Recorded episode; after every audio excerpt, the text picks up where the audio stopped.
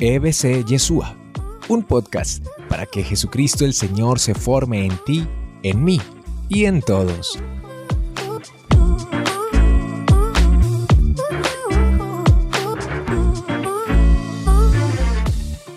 Oíste, ¿y qué, cuál es el tema hoy? ¿Qué, ¿Cuál es el tema hoy, Jorge? Cuente a ver. Pues hombre, vamos a hablar con don Oscar acá sobre el marxismo, que Del marxismo y eso que tiene que ver con nosotros y eso que tiene que ver con el cristianismo y eso que tiene precisamente todo un montón de situaciones y problemáticas de tipo político.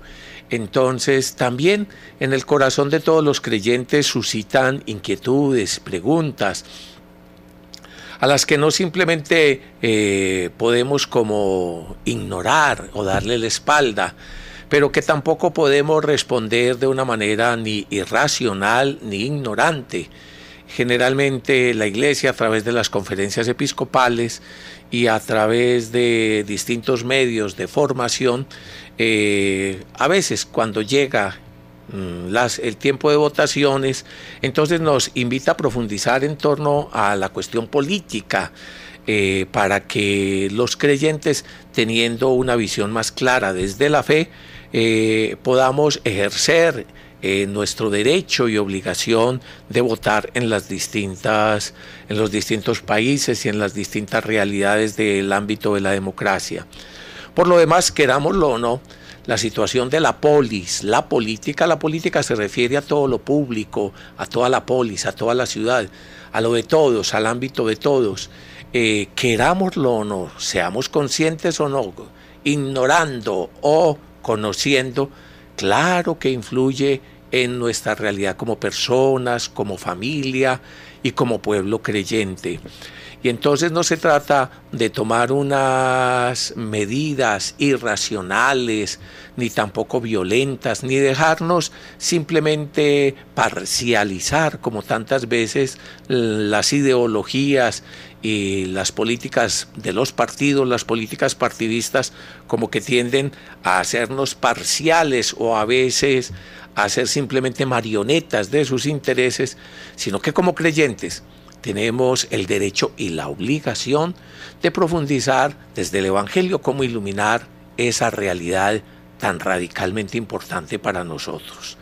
Y precisamente muchos de los jóvenes y muchas de las personas actualmente a veces nos hacen preguntas sobre eso y por eso hemos querido dedicar este, eh, este programa eh, más haciendo énfasis en algunos elementos del marxismo. Como somos creyentes y como todas las cosas que hacemos en la vida de fe las hacemos en el nombre del Padre y del Hijo y del Espíritu Santo. Amén. Los invito a que pidamos también el Espíritu de Dios. Espíritu Santo, amor del Padre y del Hijo, Maestro interior. Luz de Dios que deshace tinieblas, verdad de Dios que deshace mentiras.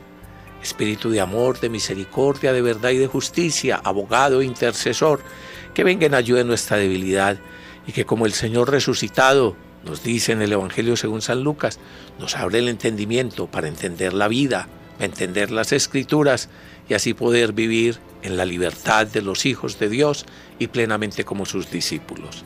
Digámosle pues, ven, ven, ven Santo Espíritu de Dios, ven a iluminarnos, a guiarnos, ven, ven, renueva nuestra vida, renueva nuestros países, renueva la faz de la tierra.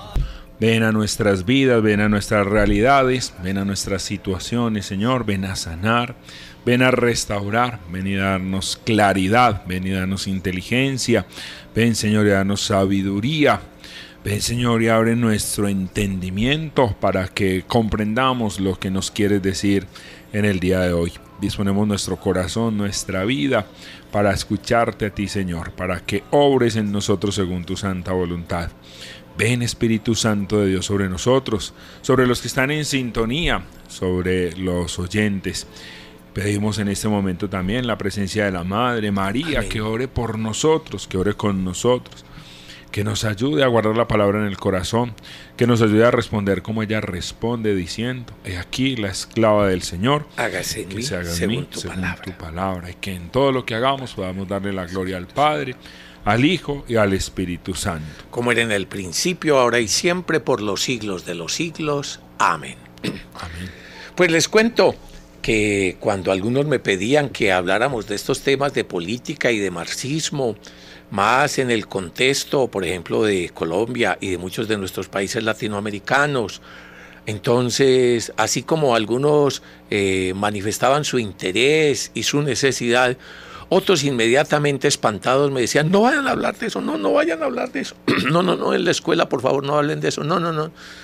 Eh, y es precisamente parte de la problemática que vivimos en medio de unas sociedades mm, especialmente divididas, parcializadas, en medio de unas situaciones en las que tantas veces eh, se rompen los diálogos y se habla desde los sentimientos heridos y ya desde los prejuicios, juicios previos de, de las visiones sobre el mundo o sobre las heridas que tenemos del pasado o desde, también hay que decirlo, desde intereses muy particulares de personas, eh, creyentes y no creyentes, entonces la gente tiene generalmente miedo de hablar de esto.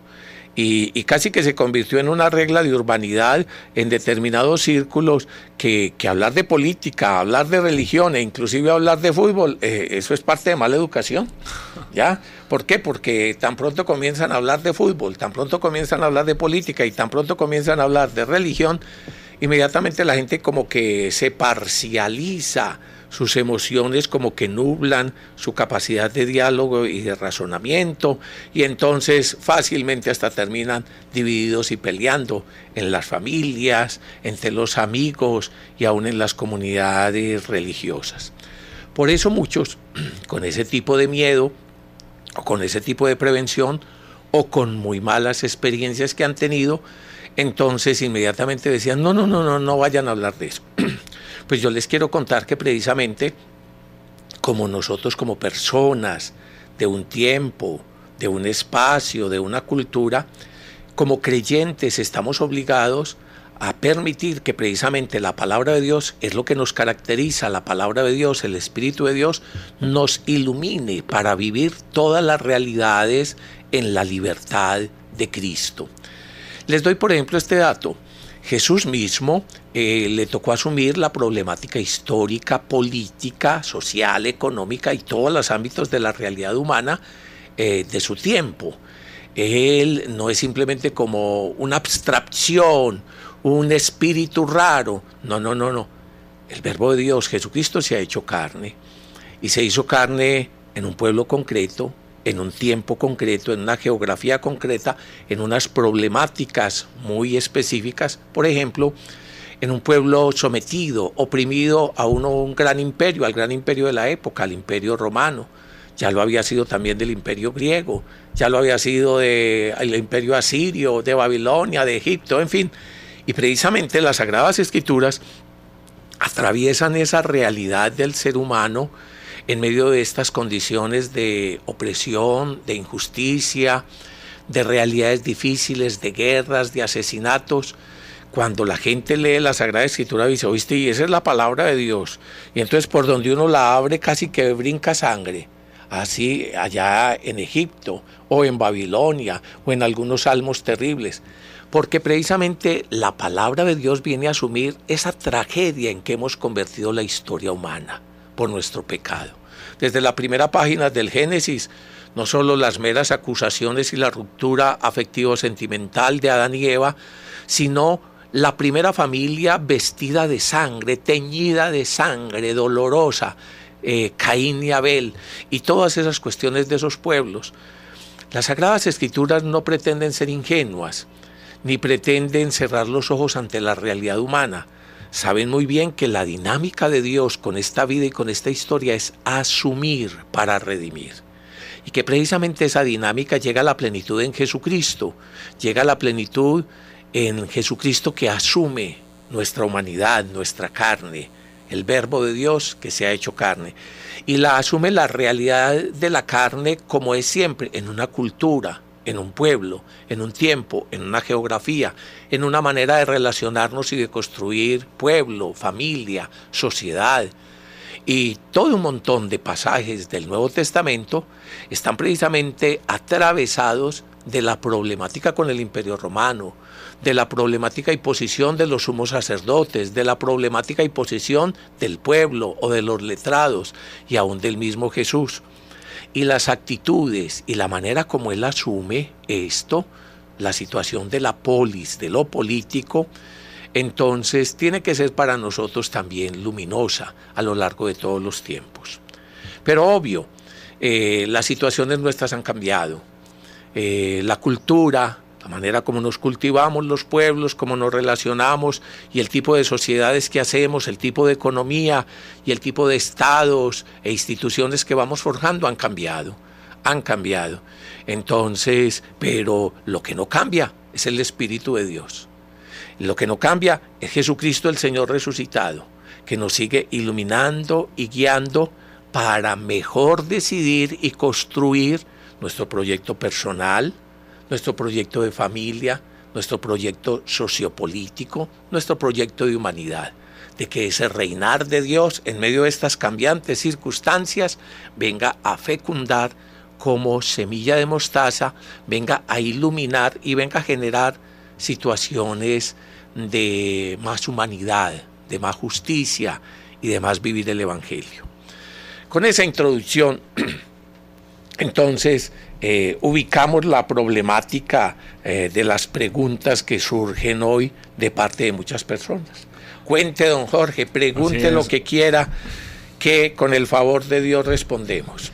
Así es, don Oscar. Entonces, eh, sobre este tema surgen otras palabras, unas palabras como anexas, ¿cierto? Conexas, que es, por ejemplo, una ideología o un populismo, es una palabra que uno ve muchísimo en las redes sociales, es que este candidato es populista o esta persona es populista, o se dice esta es una ideología. ¿Cómo podemos explicar esto, don Oscar? Muy bien, vamos a, vamos a ir iluminando y aclarando términos. Sí, una de las expresiones que cada rato se van a escuchar es que tal cosa es una ideología. La expresión ideología en realidad tiene dos sentidos, tiene dos sentidos un sentido amplio, un sentido amplio y muchas veces se utiliza así, es como el conjunto de ideas. La expresión ideología tiene dos partes, lo de idea y logos, palabras sobre las ideas. Y en ese sentido digamos que tiene una, un significado neutro, un significado neutro. Entonces el primer sentido, y durante mucho tiempo y en algunos ambientes, se sigue utilizando la ideología tal, la ideología tal, la ideología tal. Entonces simplemente como el conjunto de ideas de unas personas, de un partido o de una determinada realidad, la manera como miran el mundo, la manera como conciben lo humano, la manera como conciben su propio proyecto. Eh, así inclusive eh, se dio eh, y se utiliza, se utiliza y se utilizó sobre todo en la antigüedad el término así, ideología. Fue a partir del marxismo, de Karl Marx precisamente, cuando él, haciendo la crítica a la sociedad en que vivía, siglo XIX, y también acuñado con muchas transformaciones del pensamiento, desde la ilustración y el comenzar de las ciencias, de los saberes más sistemáticos, más positivos, más empíricos, más demostrados, entonces fue así como específicamente a partir de una crítica de Marx a las maneras de concebir el ser humano, la sociedad y la economía, comenzó a forjarse esta expresión, la ideología como un pensamiento engañoso. La ideología, no ya simplemente con un montón de pensamientos sobre algo que todavía se sigue utilizando así, y por eso digo que son dos sobre todo las grandes maneras de pensar y de definir ideología. Hay más pero son dos tendencias. Una, la visión de ideología como algo neutro, la manera de pensar de un grupo humano, ¿ya? Otra, la manera engañosa, falsa de ver la realidad, engañosa de interpretar algo en la vida y en la historia para el interés de un determinado grupo. Desde el marxismo, entonces, por ejemplo, comenzó a condenarse todo lo que no fuera marxismo y todo lo que no fuera su propia visión, que asimismo se llamaba científico, algo muy cuestionable, por cierto. Asimismo se llamaba materialismo histórico, materialismo dialéctico, materialismo y una manera de, construir científica de la sociedad y de la vida. Y entonces todo lo que no fuera su manera de pensar lo llamaban ideología, porque beneficiaba a una clase social de una manera engañosa en detrimento de los demás. Hoy también se sigue utilizando así, heredada de esa crítica marxista, eh, los sistemas de ideas. Y hoy entonces uno habla de ideología, tanto que el marxismo ahora también es considerado una ideología. ¿Cómo así?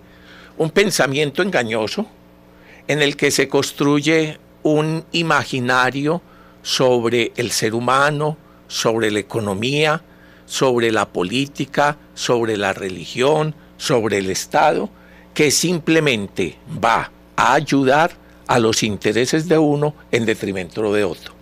Entonces, repito, para que quede claro, existía y existen dos maneras de concebir ideología, dos grandes ramas. Una como sistema de pensamiento, formas de ideas y lógica de pensamiento. Y otra, ya que siempre que se use ideología tendrá un sentido negativo, un sentido peyorativo, un sentido de crítica, que surgió fundamentalmente con Marx y que entonces hoy se aplica a todo pensamiento engañoso. Pensamiento engañoso aprovechado por un grupo de personas para sus propios intereses.